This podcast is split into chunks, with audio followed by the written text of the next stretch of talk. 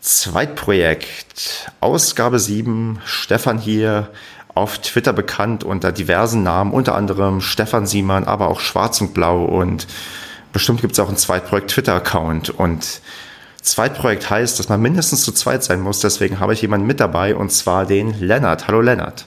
Grüß dich Stefan.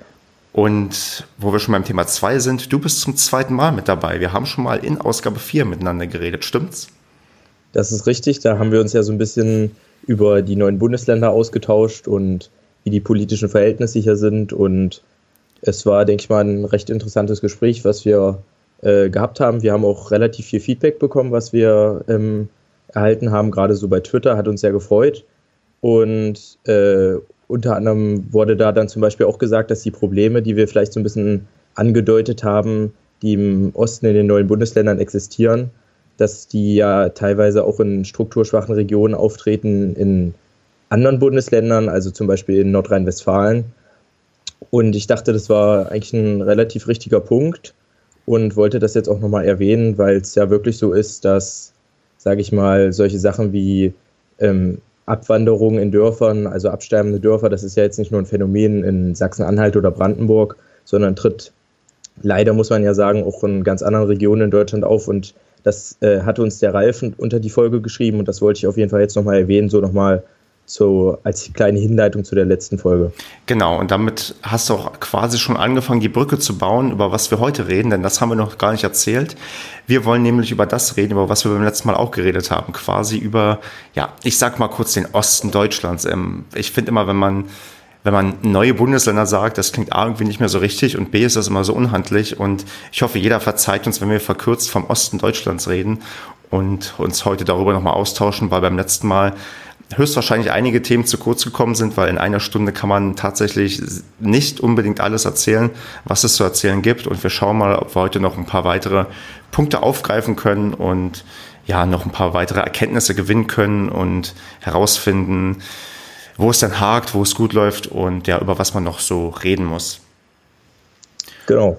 Ja, und wie fing es bei uns an in den letzten Wochen? Also gut, in den letzten Wochen haben wir doch erstaunlich also das ist wahrscheinlich dieser normale Effekt, wenn man über was redet, dann fängt man erstmal drauf, äh, fängt man erstmal an, darauf zu achten. Und es sind nämlich so einige Artikel in den Medien quasi untergekommen, wo über, ja, über den Osten Deutschlands geredet oder geschrieben wird.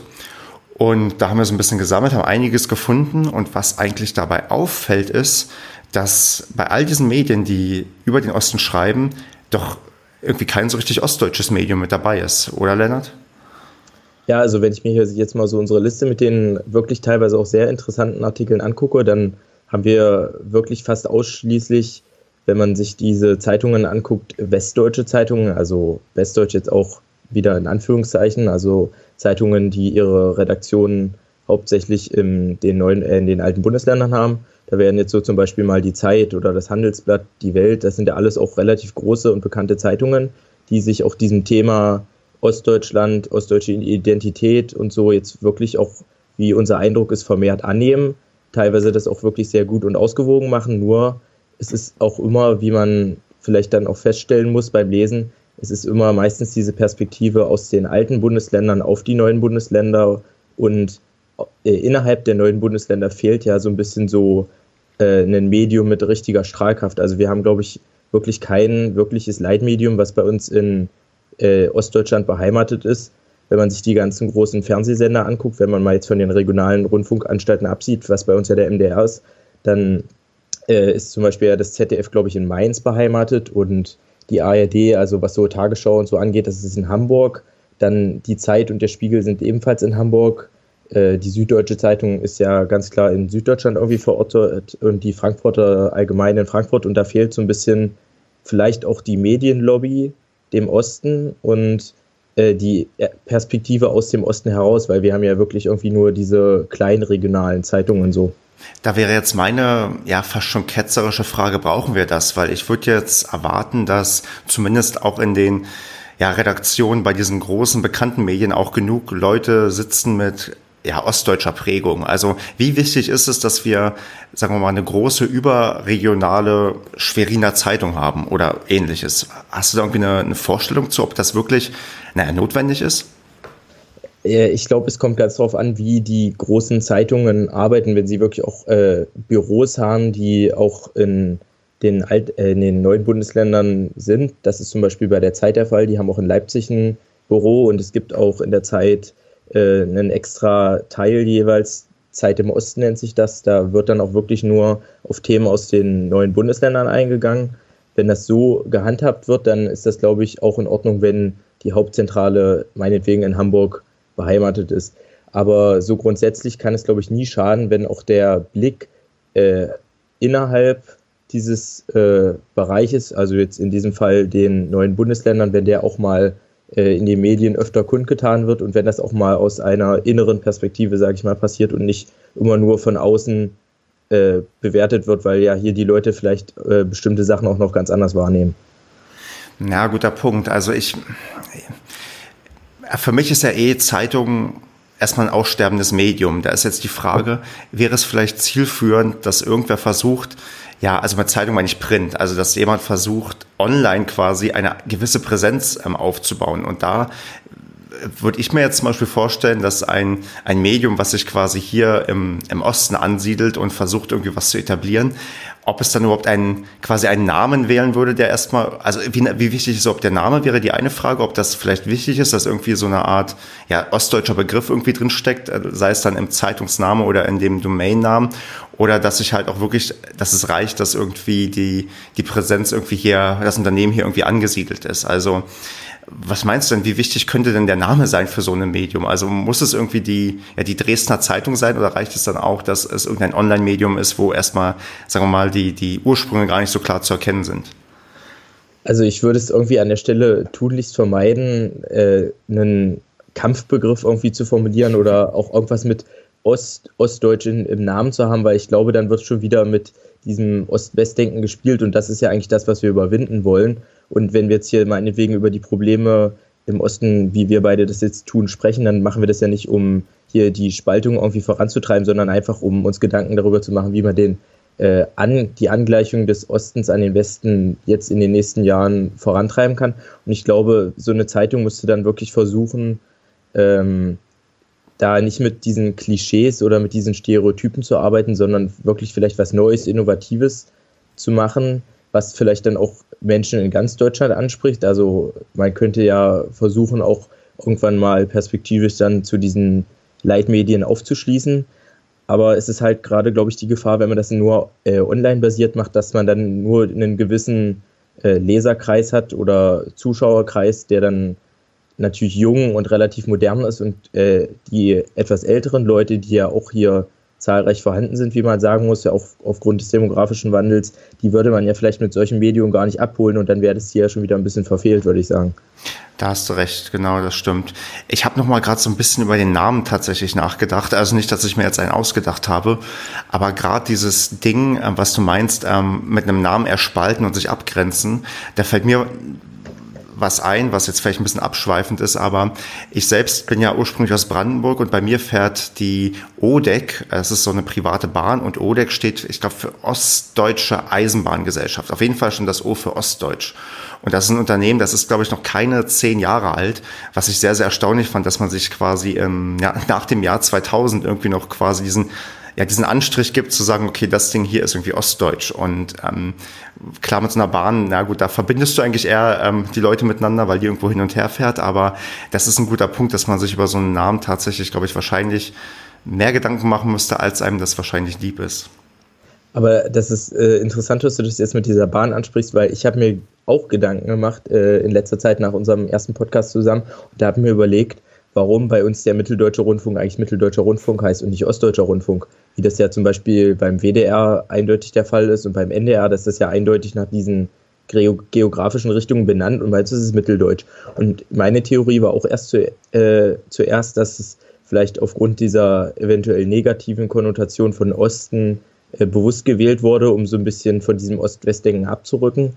Und das war auch, äh, wie gesagt, meine Theorie. Aber als ich dann recherchiert habe, so ein bisschen, habe ich in irgendwelchen Foren gelesen, dass es eigentlich gar nicht mit äh, der Wende oder so zu tun hatte, sondern dass es tatsächlich noch auf äh, die Zeit in der Weimarer Republik zurückgeht, wo ja Deutschland noch wesentlich größer war und auch noch ähm, Territorien im jetzigen Polen und Tschechien und so weiter hatte. Und da war ja das, was jetzt für uns der Osten ist, im Prinzip Mitteldeutschland. Stimmt. Und erst durch den Zweiten Weltkrieg und die äh, neue Ordnung danach im Zuge dieser Verhandlungen der Alliierten und der neuen Grenzziehungen wurde er quasi aus dem mitteldeutschen Raum, der wir mal früher waren, der Ostdeutsche wieder was dazugelernt, weil das war mir tatsächlich auch noch nicht bewusst. Aber ja, ähm, stimmt schon, dass gerade bei den Rundfunkanstalten wurde es ver verwundert es tatsächlich ein bisschen, wie die Namensgebung da irgendwie ist. Äh, wo wir bei Rundfunkanstalten sind, da würde ich jetzt mich vielleicht schon trauen, die Brücke zu schlagen zu einem Frontal 21 Beitrag, den du letztens gesehen hast, ich leider nicht, aber da wir ja uns jetzt gemeinsam unterhalten, kannst du mal erzählen, um was es da genau ging? Denn da war der Osten Deutschlands Thema. Genau, also ich glaube, die, die große äh, Überschrift dieses, dieser Frontal 21 Sendung im ZDF war so ein bisschen eine sogenannte Deutschlandstudie des ZDF. Da wurden alle deutschen Städte und Landkreise hinsichtlich ihrer Bedingungen und ähm, Faktoren untersucht. Also solche Sachen wie Arbeitslosigkeit, ähm, Gesundheitsversorgung, Attraktivität, Freizeit, also all diese Faktoren, die einen Ort entweder attraktiv oder überhaupt nicht attraktiv machen. Und da wurde dann eine Top Ten gesammelt und ich habe mal geguckt, in der Top Ten war leider auch keine Stadt aus den neuen Bundesländern dabei. Auf Platz 1 war München und auf Platz 2 war, äh, wenn ich mich jetzt nicht täusche, Heidelberg. Und dann gab es noch einen separaten Beitrag, da ähm, wurde dann äh, hauptsächlich in Leipzig, aber auch bei uns in Magdeburg gefilmt und da wurde, wurden verschiedene Sachen thematisiert, dass ja der Osten selbst im eigenen Bundesland äh, oder in den eigenen Bundesländern teilweise unterrepräsentiert zu sein scheint.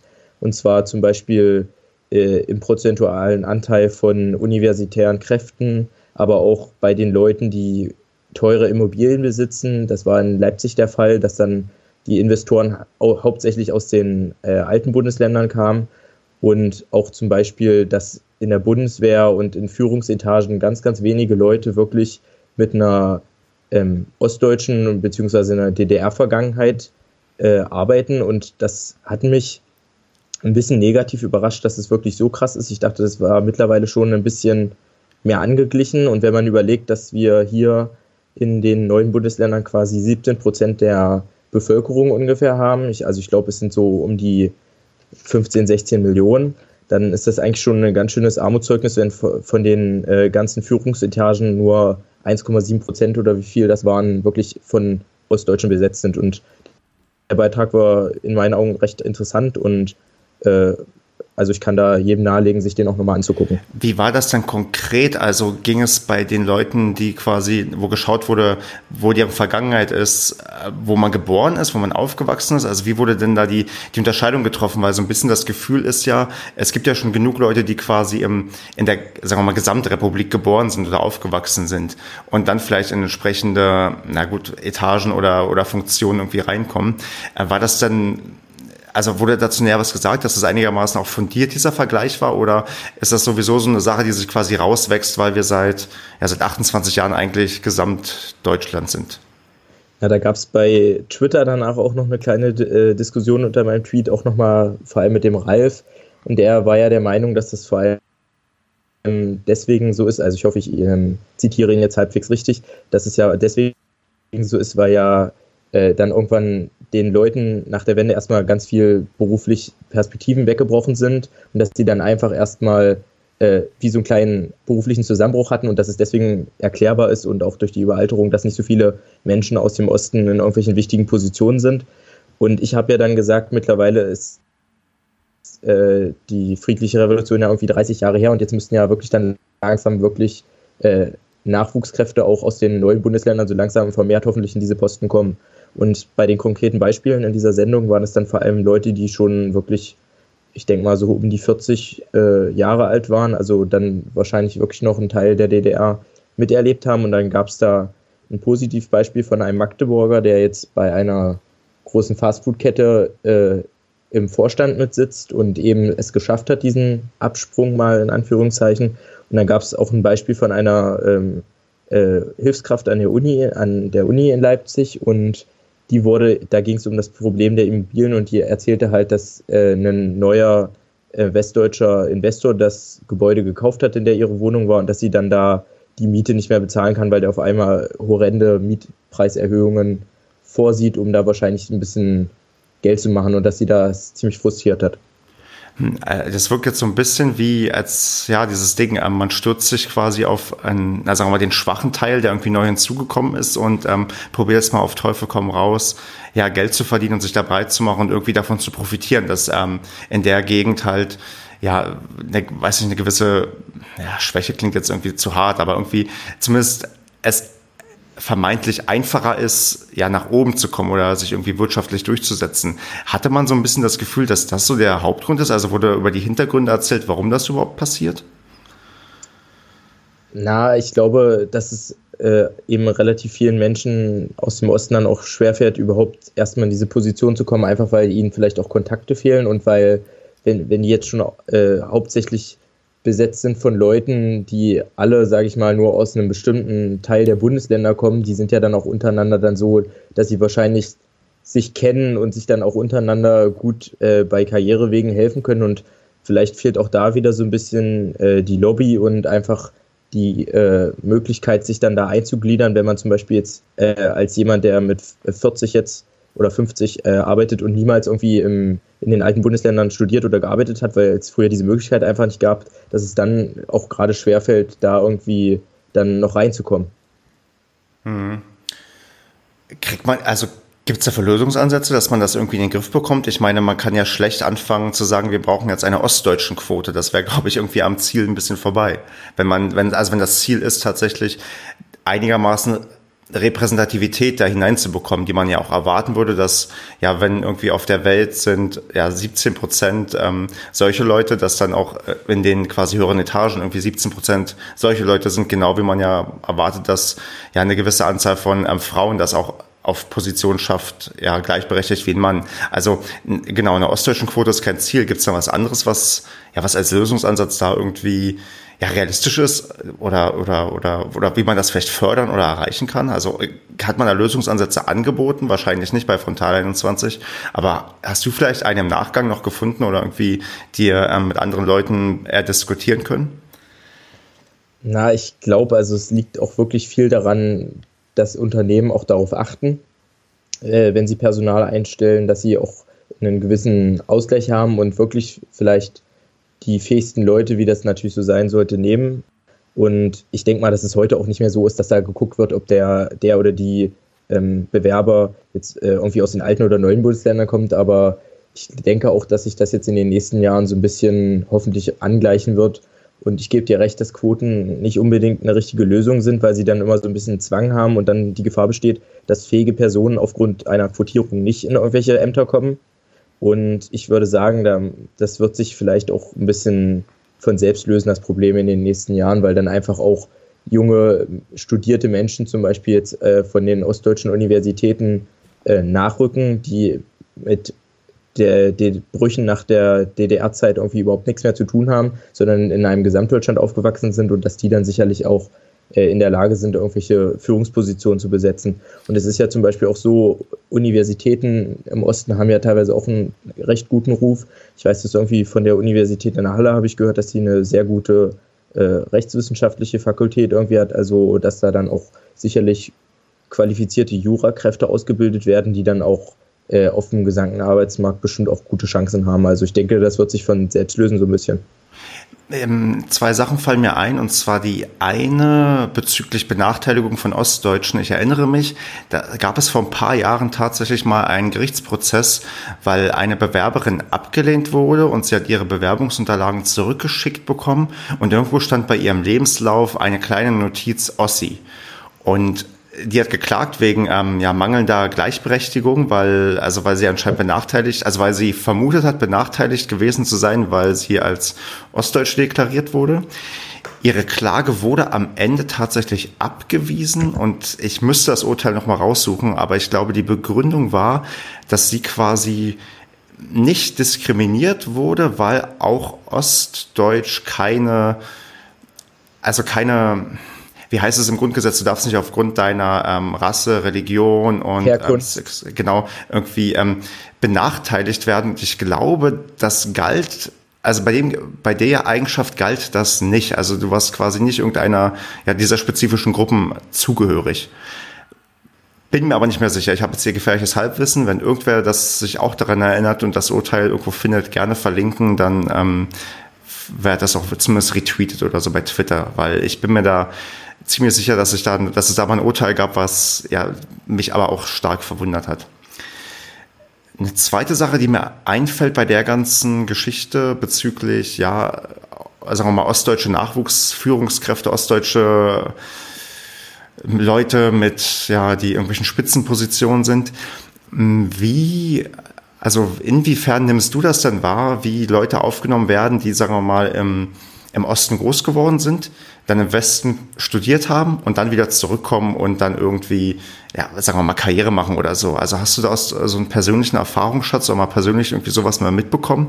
Weil ich stelle mir sowas prinzipiell so, so ein bisschen kompliziert vor. Also ich, ich merke das ja selbst, dass ich zum Beispiel, wenn ich, ähm, ich also was heißt merke ich selbst, ich habe die Vermutung, wenn ich als jemand, der mal im Osten war und jetzt lange quasi im Westen schon wohnt, wenn ich mal zurückkomme, dass ich inzwischen auch nach diesen zehn Jahren, die ich jetzt quasi ähm, nicht mehr in Brandenburg wohne, doch inzwischen eher als, also mal als Westdeutscher angenommen äh, werde, wenn man noch diese Unterscheidung wirklich machen möchte. Aber dass viele Leute dann wahrscheinlich eher diesen Eindruck haben, okay, das ist ja der, der typische Wessi irgendwie so in Anführungsstrichen. Wie also hast du da irgendwie ein Meinungsbild zu, eine Vorstellung, wie das ist, wenn, sagen wir mal so jemand wie ich, wenn ich jetzt mal aufstrebende Führungskraft werden wollen würde, wenn ich jetzt plötzlich nach, ja, weiß nicht, nach Magdeburg gehen würde und sagen würde, hier, ich mache hier jetzt eine Führungskraft und würde hier gerne meine Karriere voranbringen, ob, äh, ob ich als authentischer Ostdeutscher wahrgenommen werde oder ob ich dann die Gefahr irgendwie größer ist, dass ich verdorben wurde durch den bösen Westen. Das ist jetzt alles sehr, sehr, sehr, sehr blumig und ähm, bildhaft dargestellt. So meine ich das nicht komplett, aber so, du weißt, glaube ich, auf was ich hinaus möchte. Ja, also ich verstehe das schon. Ich, äh, ich glaube, das Problem, also ich denke mal, wenn du jetzt äh, nach Magdeburg kommen würdest, dann würde sich sicherlich das ein oder andere Unternehmen freuen, einfach weil wir hier auch das Problem haben, dass Fachkräfte fehlen und das Problem ist, glaube ich, dass die Leute, die vielleicht jetzt äh, jung sind und irgendwo in den alten Bundesländern aufgrund attraktiverer Bezahlung meinetwegen eine Stelle finden nach dem Studium zum Beispiel, dass genau diese Leute dann leider nicht zurückkommen zum Arbeiten, weil sie einfach hier die Bedingungen schlechter finden. Und ähm, es ist wahrscheinlich wirklich so hier, dass uns ein bisschen die Fachkräfte hier absterben. Und ich glaube, wenn jemand, der gut qualifiziert ist, von, nach dem Studium wieder zurück in die neuen Bundesländer kommt, dann wird er mit offenen Armen empfangen, kann ich mir vorstellen. Okay, ja gut, das, ähm, das merke ich mir mal. Also falls jemand einen Job für mich hat im Osten, sagt mal Bescheid vielleicht. Na, höchstwahrscheinlich werde ich mich nicht dazu überreden lassen. Und es ist tatsächlich so, bei mir ging im Kopf auch gerade um, ja, das Einzige, was mir sofort einfällt, ist, dass ich höchstwahrscheinlich schlechter bezahlt werde jetzt mal die Lebenshaltungskosten, die eigentlich auch sinken, mal davon abgesehen, aber dass das tatsächlich, glaube ich, ein Grund ist, warum viele höchstwahrscheinlich auch nicht rüberwechseln, weil sie genau wissen, nee, hier verdient man irgendwie weniger und hier wird's tendenziell eher kompliziert, wo wir fast schon bei so einem nächsten Thema sind, was ich auf meinem Zettel habe, dass man im Osten, so was so, so Geld angeht, bei gewissen Punkten irgendwie das Nachsinn hat. Sei es irgendwie, ich glaube, die Renten sind noch nicht ähm, komplett angeglichen. Es gibt mehr Leute, die ja weniger als x Euro verdienen. Da gab es letztens auch eine Studie, wo gesagt wurde, dass in Deutschland 3,7 Millionen Beschäftigte mit einem vollen Job weniger als 2000 Euro brutto im Monat verdienen und davon der bedeutend größere Teil ähm, im Osten Deutschlands ist. Und wo ich mir schon merke, okay, die, sagen wir mal so, die Anreize auch jetzt zu bleiben oder zurückzugehen sind doch tatsächlich sehr, sehr gering. Und das hängt dann wahrscheinlich auch wieder stark damit zusammen, dass halt die ja, weiß nicht, dass die, dass die Wirtschaft so schwach ist, aber auch, dass die Lebenshaltungskosten so niedrig sind. Da sprichst du auf jeden Fall einen Punkt an und ich denke mal grundsätzlich, wenn ein junger Mensch, ich meine, wir sind ja beide auch noch relativ jung, mhm. äh, also ich ja sogar noch mehr als du, äh, wenn ein junger Mensch äh, irgendwo am, äh, anfängt zu arbeiten, dann will er natürlich auch gesicherte Lebensverhältnis haben und guckt, äh, das ist ja auch legitim, wo er am meisten verdient. Und da wir wahrscheinlich in den nächsten fünf, sechs, sieben Jahren es nicht schaffen werden, unbedingt die Löhne komplett an die alten Bundesländer anzugleichen, muss man eben versuchen, äh, über andere Mittel und Wege die Leute hierher zu locken und ihnen hier attraktive Arbeitsplätze zu bieten. Und äh, das ist ganz äh, gut, dass du das jetzt ansprichst. Ich habe da nämlich auch zwei Beispiele. Und zwar in der Altmark bei uns im Norden von Sachsen-Anhalt gibt es mittlerweile äh, Stipendien für Medizinstudenten. Das heißt, wenn die Medizin studieren und sich verpflichten, dann in der Altmark, also in einem wirklich sehr ländlich geprägten Raum zu arbeiten, meinetwegen in einer Kleinstadt, dann äh, wird das Studium finanziell unterstützt. Und heute stand bei uns in der Zeitung, dass es sowas ähnliches äh, auch für Lehrer geben wird in Gardelegen. Und zwar, dass die äh, irgendwie 300 Euro im Monat äh, während ihres Studiums bekommen, wenn sie sich eben verpflichten, dann für eine bestimmte Zeit in der Region zu bleiben und dort auch zu arbeiten. Und das sind, denke ich mal, gute Möglichkeiten, so Anreize zu schaffen. Also gerade auch, wenn es um junge Familien geht, dass man dann sagt, als Stadt oder als äh, Landkreis, wir kümmern uns, wenn du hierher kommst und helfen dir dabei, einen Kita-Platz zu finden oder meinetwegen gibt es Unterstützung beim Bau eines Hauses. Und wenn man über solche Sachen es schafft, die Leute davon zu überzeugen, hier zu arbeiten, dann kann man die vielleicht auch, wenn dann hier irgendwann wirklich neue Familien sich ansiedeln, dass man die dann auch äh, halten kann, sage ich mal, und dass die dann nicht irgendwann wieder äh, in die alten Bundesländer wechseln, weil sie da dann vielleicht 1000 Euro mehr verdienen im Monat. Hm.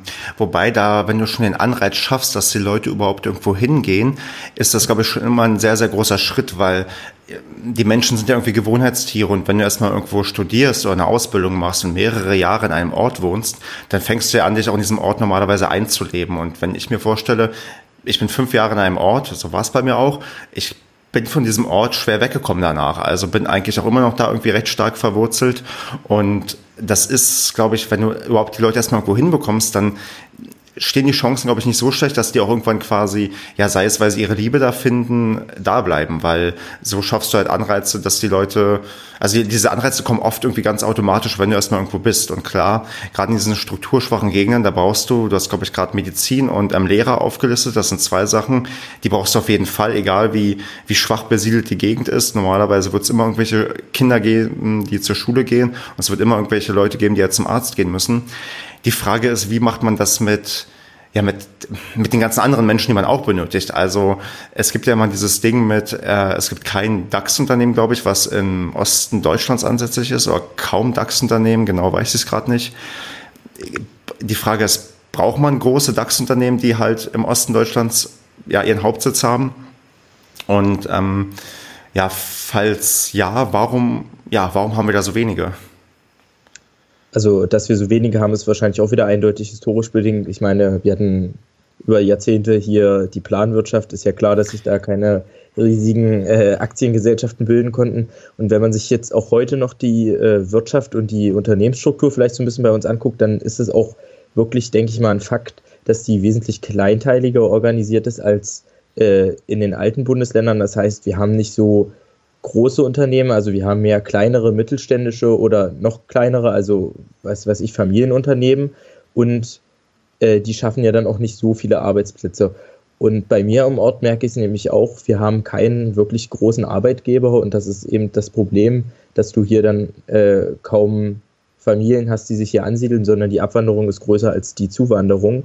Und wenn du dann meinetwegen 30, 40 Kilometer weiter guckst nach Wolfsburg, da schafft man es dann eben mit so einem großen, riesigen Unternehmen wie Volkswagen, junge Leute anzuziehen. Wolfsburg ist jetzt sicherlich kein unbedingt attraktiver Ort zum Leben, aber trotzdem werden die ja irgendwie angezogen. Und wenn du es schaffen würdest, hier bei uns auch solche Unternehmen anzusiedeln, indem du zum Beispiel hier den Standort ähm, anpreist, weil wir niedrige Flächen Kosten haben, wenn man hier zum Beispiel eine Fabrik bauen möchte. Das ist ja auch der Fakt, dass man hier sicherlich viel spart. Und äh, Verkehrsanbindung ist teilweise ja auch gut vorhanden mit Autobahnanbindungen. Wenn du schaffst, solche Unternehmen auch äh, in die neuen Bundesländer zu locken, glaube ich, dass das dann auch irgendwann von selbst kommt, dass dann natürlich Arbeitsplätze entstehen und dass sich dann junge Familien ansiedeln und das hat ja dann auch eine riesige positive Auswirkung auf alle anderen Bereiche. Also das belebt dann das Dorf- oder Stadtleben und Kultur, Vereinsleben und wenn das dann alles so ein bisschen ins Rollen kommt, weil du einen großen Arbeitgeber hast, der meinetwegen mehrere hundert oder tausend Stellen auch mal an einem Ort anbietet, dann kann das, äh, denke ich mal, auch so funktionieren. Nur ist dann da eben auch die Gefahr, äh, ich bin gleich fertig, dann ist dann nur die Gefahr, dass dann solches Unternehmen auch pleite geht, das kenne ich also auch. Äh, in der Altmark, da wo mein äh, Verwandte von mir wohnen, da ist eine große Fabrik gewesen und die ist dann irgendwann insolvent gegangen und da waren dann auf einmal alle Leute auch weg weil die Arbeitsplätze verloren gegangen sind. Hm, aber was ich gerade so ein bisschen halb rausgehört habe, ein Punkt, den ich aufgreifen möchte, ist quasi die, ja, die Strukturschwäche. Also, dass es generell immer noch so ist, dass du im, ja, im Osten quasi nicht die sagen wir, die Vernetzung, die Anbindung hast, die es ja quasi auch woanders gibt. Und da habe ich mir jetzt mal so ganz naiv überlegt, warum dann kein tolles, großes Internetunternehmen? Warum basteln wir nicht einfach ein Facebook in Sachsen-Anhalt oder einen ähnlichen Weltkonzern, der sich da irgendwie innerhalb weniger Jahre in irgendeiner Form etablieren kann und dann entsprechend Jobs schafft? Weil ich glaube, also jetzt meine naive, blumige Vorstellung ist mal wieder, dass man für ein Internetunternehmen erstmal nicht viel braucht. Also man braucht wahrscheinlich, wenn es gut geht, nur einen Computer und, und ein paar motivierte Leute. Und ähm, könnte vielleicht so ein bisschen über die Schiene vielleicht versuchen, ja, was zu pushen. Also ich habe da, wir haben da so einen Handelsblattartikel gefunden, wo halt so ein bisschen angeprangert wird, dass es auf die, dass es im Osten keine Startups gibt. Und wo ich dann denke, okay, wie wäre es denn, wenn es einfach mal irgendwo ja, also wenn ich jetzt sage, irgendwie äh, so Silicon Valley von Sachsen, das klingt halt so, so, so, so gewollt, so, so übertrieben gewollt und ähm, ja, ein bisschen idiotisch auch. Aber dass man vielleicht über die Schiene versucht zu sagen, okay, wir bieten hier irgendwie so eine, also so eine Art Anreiz, das auch was aufzubauen, weil ich glaube, gut, Startups leben sehr auch von dem Austausch und von dem ähm, Miteinander irgendwie, dass man auch voneinander lernt, aber ob es da nicht vielleicht eine Möglichkeit gibt, vielleicht trotz der sagen wir, der schwachen Struktur etwas aufzubauen, wo man nicht unbedingt ja, günstig gelegen an der Autobahn sein muss oder ähm, viele Zulieferer in der Nähe haben muss, sondern wo man quasi von ja, erstmal von null fast problemlos anfangen kann, sei es jetzt in, in, ja, in Dresden oder in Frankfurt, dass da kein großer Unterschied ist und du erstmal dadurch ja vielleicht auch ein größeres Ding irgendwie aufbauen kannst. Also wäre jetzt mal so ein, so ein Ideenansatz, den ich jetzt hier mal einwerfe.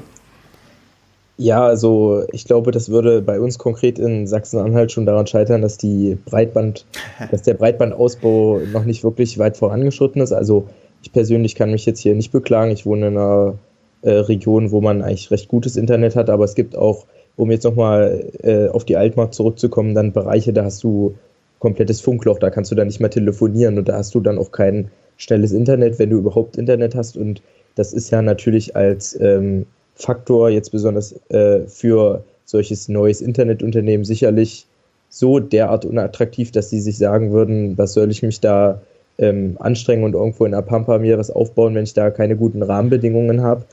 Und ähm, es ist ja auch irgendwie so, dass diese äh, Startups sich äh, hauptsächlich ja immer in diesen großen Metropolen ansiedeln, also wahrscheinlich Berlin, Köln, Hamburg, München vielleicht.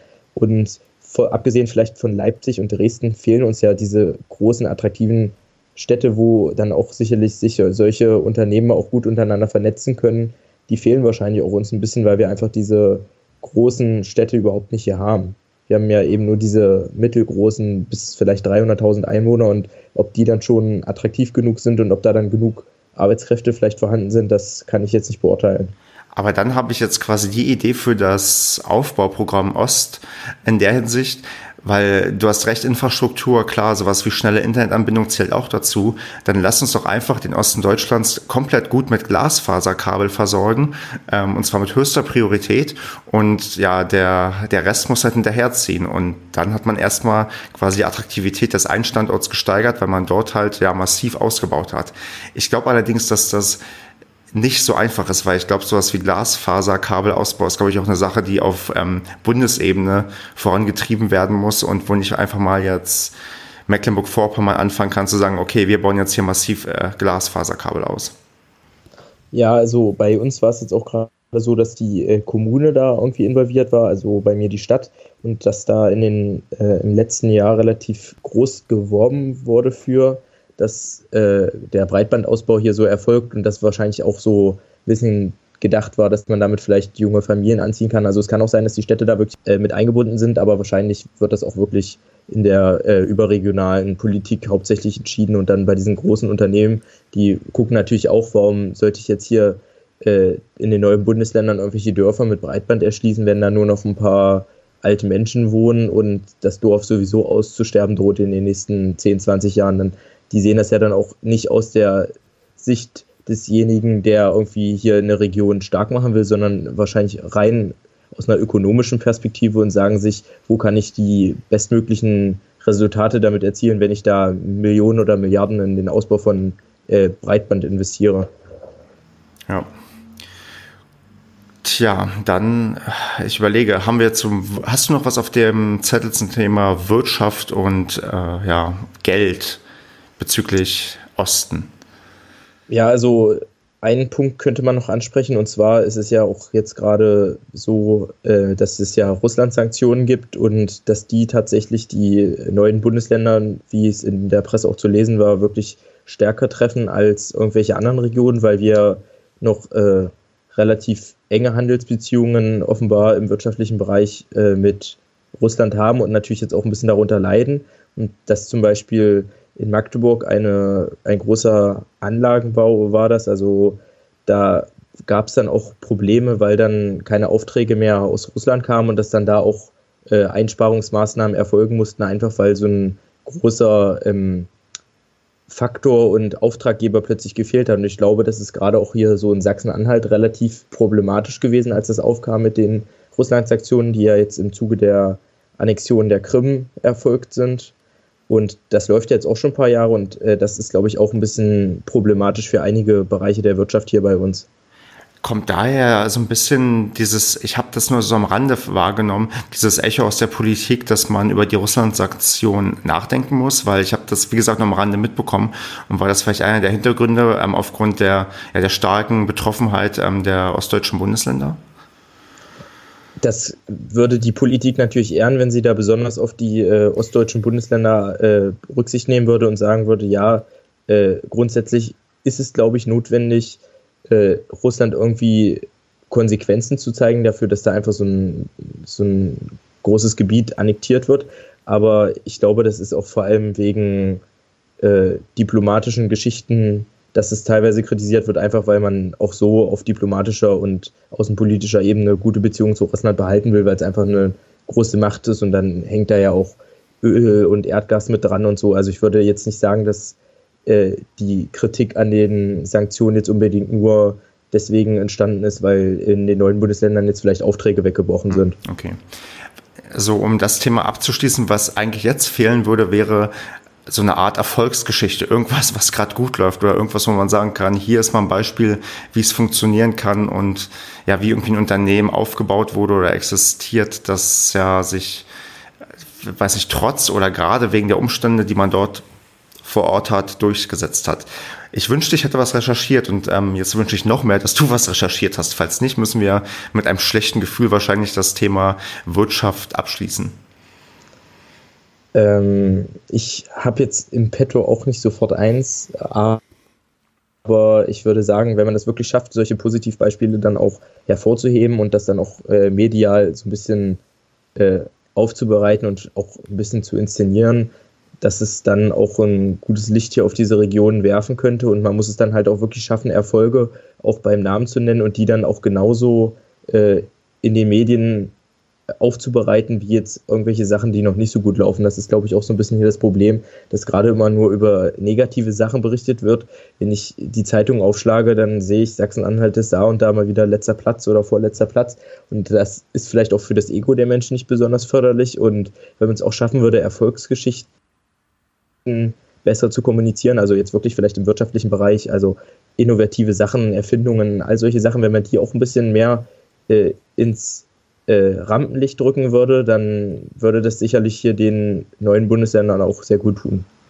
Da schließt sich doch so ein bisschen der Kreis zu unserem ersten Thema zu den Medien, weil hätten wir wahrscheinlich unser, sagen wir mal, ostdeutsches Leitmedium, das würde doch bestimmt öfters mal über, über Erfolgsgeschichten reden ja, also vielleicht klappt es ja in den nächsten Jahren mal, dass sich hier irgendwas entwickelt. Die Medienlandschaft befindet sich ja sowieso so ein bisschen in einem Wandel, hat man ja das Gefühl, gerade was du vorhin angesprochen hast, dass viele Leute jetzt nicht mehr so diese Printzeitungen unbedingt haben wollen oder dass es auch zu teuer ist mit dem Druck und solcher, äh, solchen Sachen.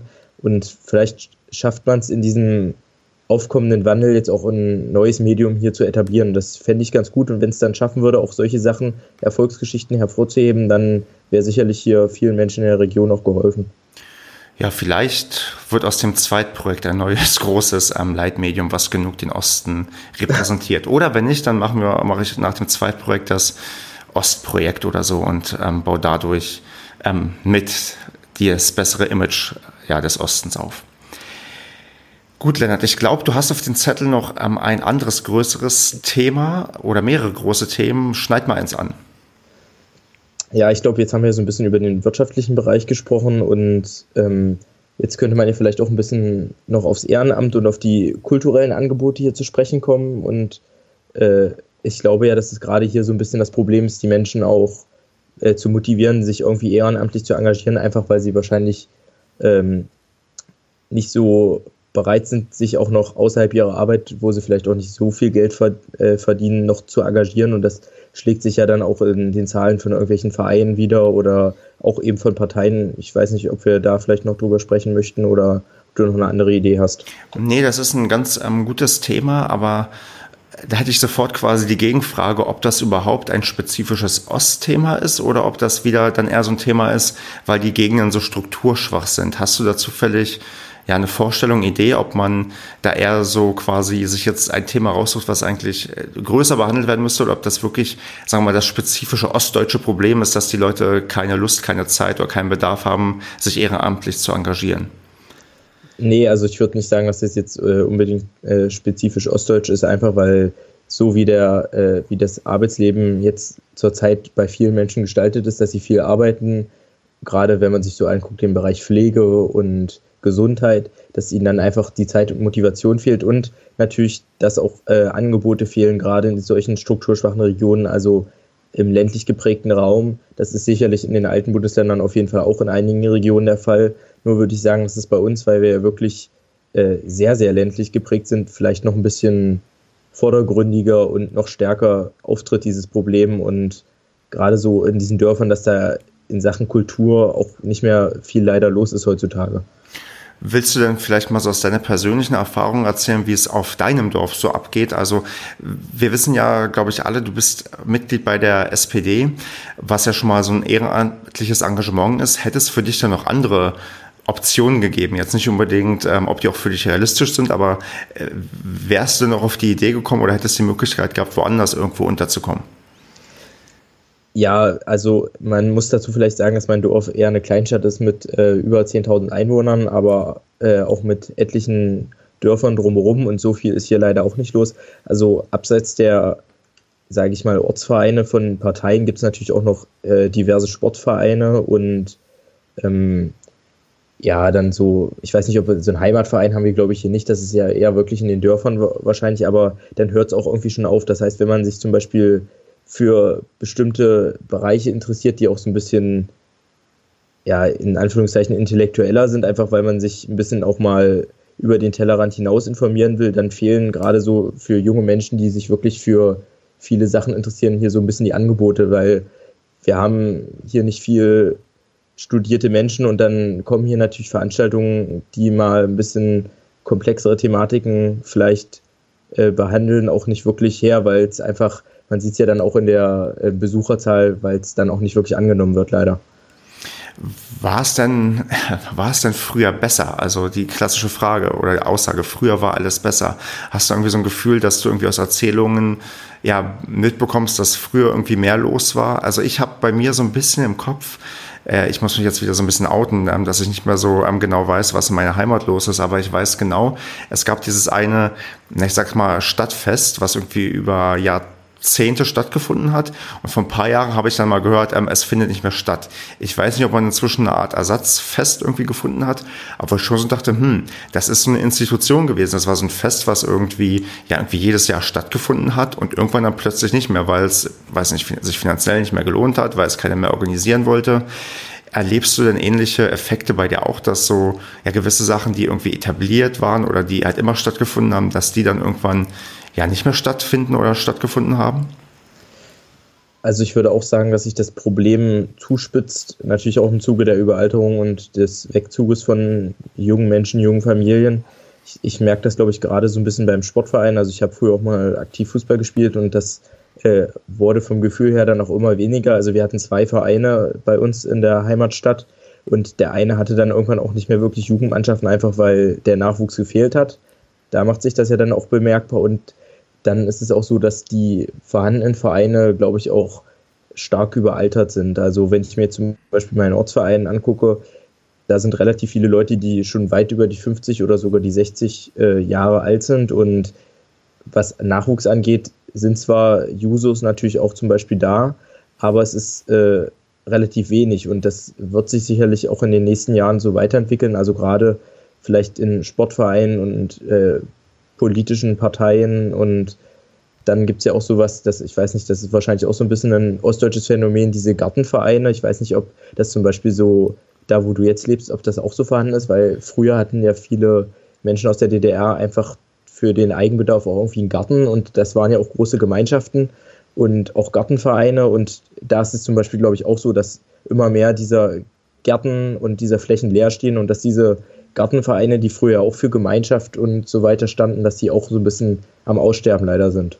Ja, da hast du gerade noch bei beim Punkt davor, den Sportverein, mich auch noch an was erinnert. Ich war früher in meiner Heimat auch in einem Tennisverein, der auch schon damals erhebliche Probleme hatte, quasi junge Leute zusammenzubekommen. Du hattest quasi so ein paar, die so ja unter 18 waren, die irgendwie da gespielt haben. Und dann war irgendwie der Sprung, nach 18 kam dann irgendjemand, der 30 war und dazwischen war erstmal nichts. Und alle, die 18 waren, waren irgendwie dann zwei, drei Jahre später weg, weil sie wegen Studium, Ausbildung woanders hingegangen sind. Und dann habe ich halt letztens auch mal mitbekommen, dass bei dem Verein, da gab es früher drei Tennisplätze, inzwischen gibt es noch zwei Tennisplätze, weil halt einfach ähm, keiner mehr da ist und man da wieder dieses ja grundlegende Problem hat, dass ja der demografische Wandel dort wirklich sehr, sehr hart Einzug hält, dass du in diesen ja, Städten teilweise eine, ja, eine Überalterung hast, die jungen Leute gehen weg und du dadurch quasi ja nicht die Möglichkeit hast, da ja noch irgendwie gewisse Sachen zu fördern, weil es äh, mit dem Alter klar, irgendwann zieht man sich ein bisschen weiter zurück, macht weniger und auch, ist auch weniger wahrscheinlich ambitioniert, irgendwie was auf die Beine zu stellen und dementsprechend passiert auch kulturell weniger.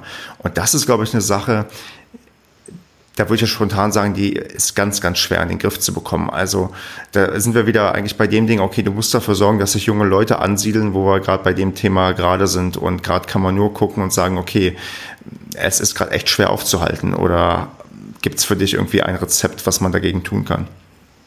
Ja, also ich, ich würde dir dazu stimmen, dass es in erster Linie nur funktionieren kann, das kulturelle Leben und diese Angebote zu steigern, indem wirklich auch junge Menschen da sind, die bereit sind, sowas anzunehmen und sich, sich daran zu beteiligen. Und das funktioniert natürlich nur, wenn Arbeitsplätze geschaffen werden, wenn ausreichend Sachen wie Gesundheitswesen und äh, Kinderversorgung, äh, also sprich Kita, Schulen, wenn das alles ähm, gedeckt ist und die Menschen keine Sorgen haben irgendwie um ihren Arbeitsplatz oder wie sie ihr Kind äh, über den Tag bringen, weil sie arbeiten müssen, wenn, wenn diese Probleme gelöst sind, also diese harten Standortfaktoren, sage ich mal, dann sind die Leute, glaube ich, auch eher bereit, sich irgendwie äh, ins Kulturleben einzubringen. Und das ist, sagt sich jetzt relativ leicht, aber es ist wahrscheinlich echt schwierig, erstmal diese wirtschaftlichen Rahmenbedingungen hier zu schaffen, dass die Menschen dann wirklich Zeit und Muße auch haben, sich dann äh, kulturell und ehrenamtlich zu engagieren. Ja, ich meine, häufig ist es ja tatsächlich dann, ja, die jungen Leute müssen kommen, dann, man muss so ein bisschen vielleicht das Dorf gentrifizieren und dafür sorgen, dass sich ähm, junge Leute ansiedeln, ähm, sich da irgendwie kulturell engagieren und ähm, dann am Ende daraus ja etwas wird, was man dann aus anderen ja, hippen, coolen Stadtteilen irgendwie kennt, dass dann plötzlich die alle Leute dorthin wollen und das dann plötzlich ein sehr, sehr lebenswerter Ort irgendwie wird. Wobei das wahrscheinlich jetzt auch eher eine romantische Vorstellung ist, dass die Leute obwohl, äh, das ist so eine Frage, die, die, diese Rückbesinnung auf vielleicht dieses ländlichere, dieses ähm, vielleicht auch auf, auf den Osten, irgendwie auf die Heimatleute, die jetzt vielleicht ähm, weggegangen sind, dass die später zurückkommen. Ist das eine Option oder ist der Trend wirklich daran gehen, dass die Leute einfach nur noch weggehen? Weil ich habe, glaube ich, im Hinterkopf, dass einige Städte tatsächlich inzwischen wieder mehr Zu- als Abwanderung haben. Und ob da nicht vielleicht irgendwann mal die Hoffnung besteht, dass vielleicht doch da der sagen wir, diese, diese, diese Spitze irgendwie erreicht ist, dass die Leute irgendwann doch vielleicht ihre Perspektive dann wieder, ja, wieder am Osten sehen. Ja, also wir können das bei uns in Magdeburg beobachten, dass entgegen der Prognosen die Bevölkerungszahl in den letzten Jahren auch wirklich äh, relativ deutlich gestiegen ist. Und äh, ich glaube, es ist so ein äh, Phänomen, dass die Leute sich schon nach der Großstadt und diesen dortigen kulturellen Angeboten sehen und nach diesen Arbeitsplätzen, die dort vorhanden sind, aber gleichzeitig auch äh, in Ruhe und in kleineren äh, Gemeinschaften leben möchten und jetzt nicht so Bock auf diesen riesigen Trubel in riesigen Hochhäusern, in lauten Städten mit viel Verkehr haben und dass sie deswegen so ein bisschen an die Ränder der Städte ziehen, dass dann da sowieso äh, Gürtel um die Städte entstehen, wo dann eben das relativ kleinstädtlich ist, wie die Menschen dort leben, aber dass es eben nicht weit bis ins Zentrum ist, gerade auch so durch äh, öffentlichen Verkehr. Aber davon profitieren ja dann die Dörfer nicht wirklich, weil die vielleicht dann irgendwann wirklich schon zu weit hm. äh, weg sind von diesen großen Städten und dass dann zwar die Städte wachsen, was ja wirklich nicht vor eine Hand zu weisen ist, aber dass die Dörfer trotzdem, wenn sie zu weit von diesen großen Städten weg sind, äh, auszusterben drohen. Hm. Lennart, gestatte mir noch eine persönliche Frage. Du bist ja noch ähm, recht jung und am Anfang deines kompletten Berufslebens. Was meinst du denn, wie realistisch ist es für dich, dass du, sagen wir mal, dein berufliches Leben zum größten Teil ja in den neuen Bundesländern verbringen wirst? Hast du da irgendwie eine, also hast du da irgendwie einen Wunsch oder eine Erwartung? Entspricht der Wunsch deiner Erwartung oder ja, willst du dazu gar nichts sagen? Doch, doch. Also ich, ich kann mir schon sehr gut vorstellen, auch irgendwann in den neuen Bundesländern zu arbeiten. Also ich fühle mich zum Beispiel Sachsen-Anhalt irgendwie auch sehr verbunden, habe auch, äh, wenn man das so sagen kann, relativ Heimatgefühle hier und fühle mich der Region und den Menschen hier auch äh, relativ verbunden. Sonst würde ich hier vielleicht solche Sachen wie darüber sprechen oder äh, politisches Engagement, sonst würde ich das vielleicht auch gar nicht wirklich verfolgen. Ähm, und ich glaube schon, dass es sein kann, dass ich in der Region bleibe oder nach dem Studium auch vielleicht zurückkomme. Nur muss ich dann halt wirklich gucken. Also ich glaube nicht, dass ich so der Mensch bin, der in einem komplett kleinen Dorf dann leben kann, sondern ich glaube schon, dass es mich dann eher in die größeren Zentren ziehen würde, also wie das jetzt zum Beispiel Magdeburg ist, weil da dann doch äh, in Sachen, die solche Leute interessieren, die jung sind und die vielleicht auch noch sich engagieren wollen, dass denen solche Städte mehr geben als ein kleines totes Dorf. Hm. So ehrlich muss ich leider auch sein.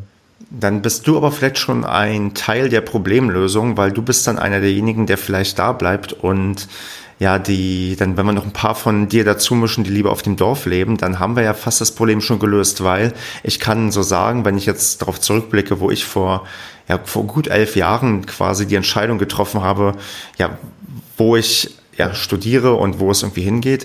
Für mich stand doch schon recht früh fest, dass ich auf jeden Fall aus Brandenburg, wo ich eigentlich herkomme, weg will. Also da war tatsächlich der Wunsch immer irgendwie sehr, sehr groß, weil ich halt, ja, im Gegensatz zu dir wahrscheinlich dann doch tatsächlich eher weniger Heimatgefühle habe. Ich habe schon eine gewisse Identifikation damit. Also ich mag es ja nach wie vor, wenn Leute Berlinern, das habe ich, glaube ich, beim letzten Mal schon erzählt.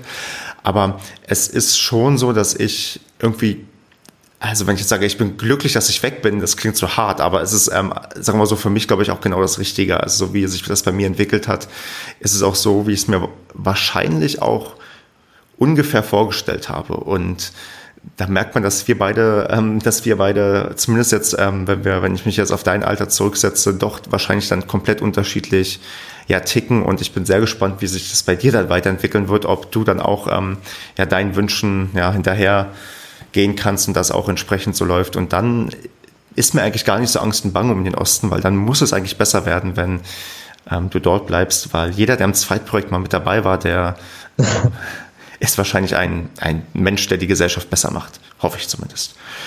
Okay, das habe ich, jetzt bin ich, ich wieder am, am Ende, wo ich dazu neige, äh, Selbstbeweihräucherung, genau. Und komische Sachen zu erzählen. Ja, ich würde sagen, wir probieren mal langsam so die Schleife drum zu machen und irgendwie eine Art Zusammenfassung zu finden. Ähm, ich, Lennart, ich frage mal so, was hast du gelernt in dieser Folge? Das ist wie bei so einem Testabfragen, so wenn die, die Frage, glaube ich. Aber gibt es irgendwas, was du lernst oder mitnimmst oder etwas, was du morgen deinen besten Freunden erzählen willst von dieser Aufnahme?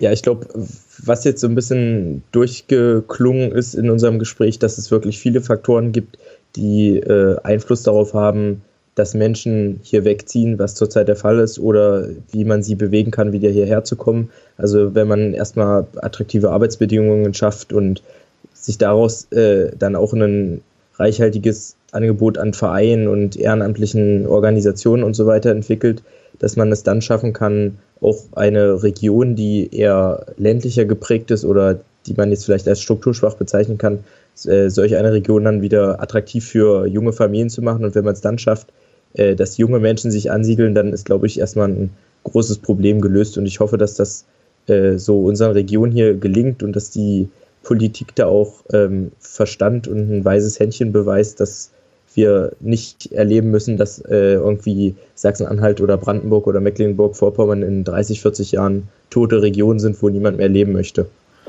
Und ich würde sagen, wir nehmen so ein bisschen als Hausaufgabe mit, dass wir mal schauen, wie man das irgendwie noch ein bisschen, also nicht, nicht wie man es machen kann, sondern wie es vielleicht schon mal gemacht wurde, weil es gibt bestimmt einige strukturschwache Regionen oder Regionen, wo die damit gekämpft haben, nur dass es nur Abwanderungen gab.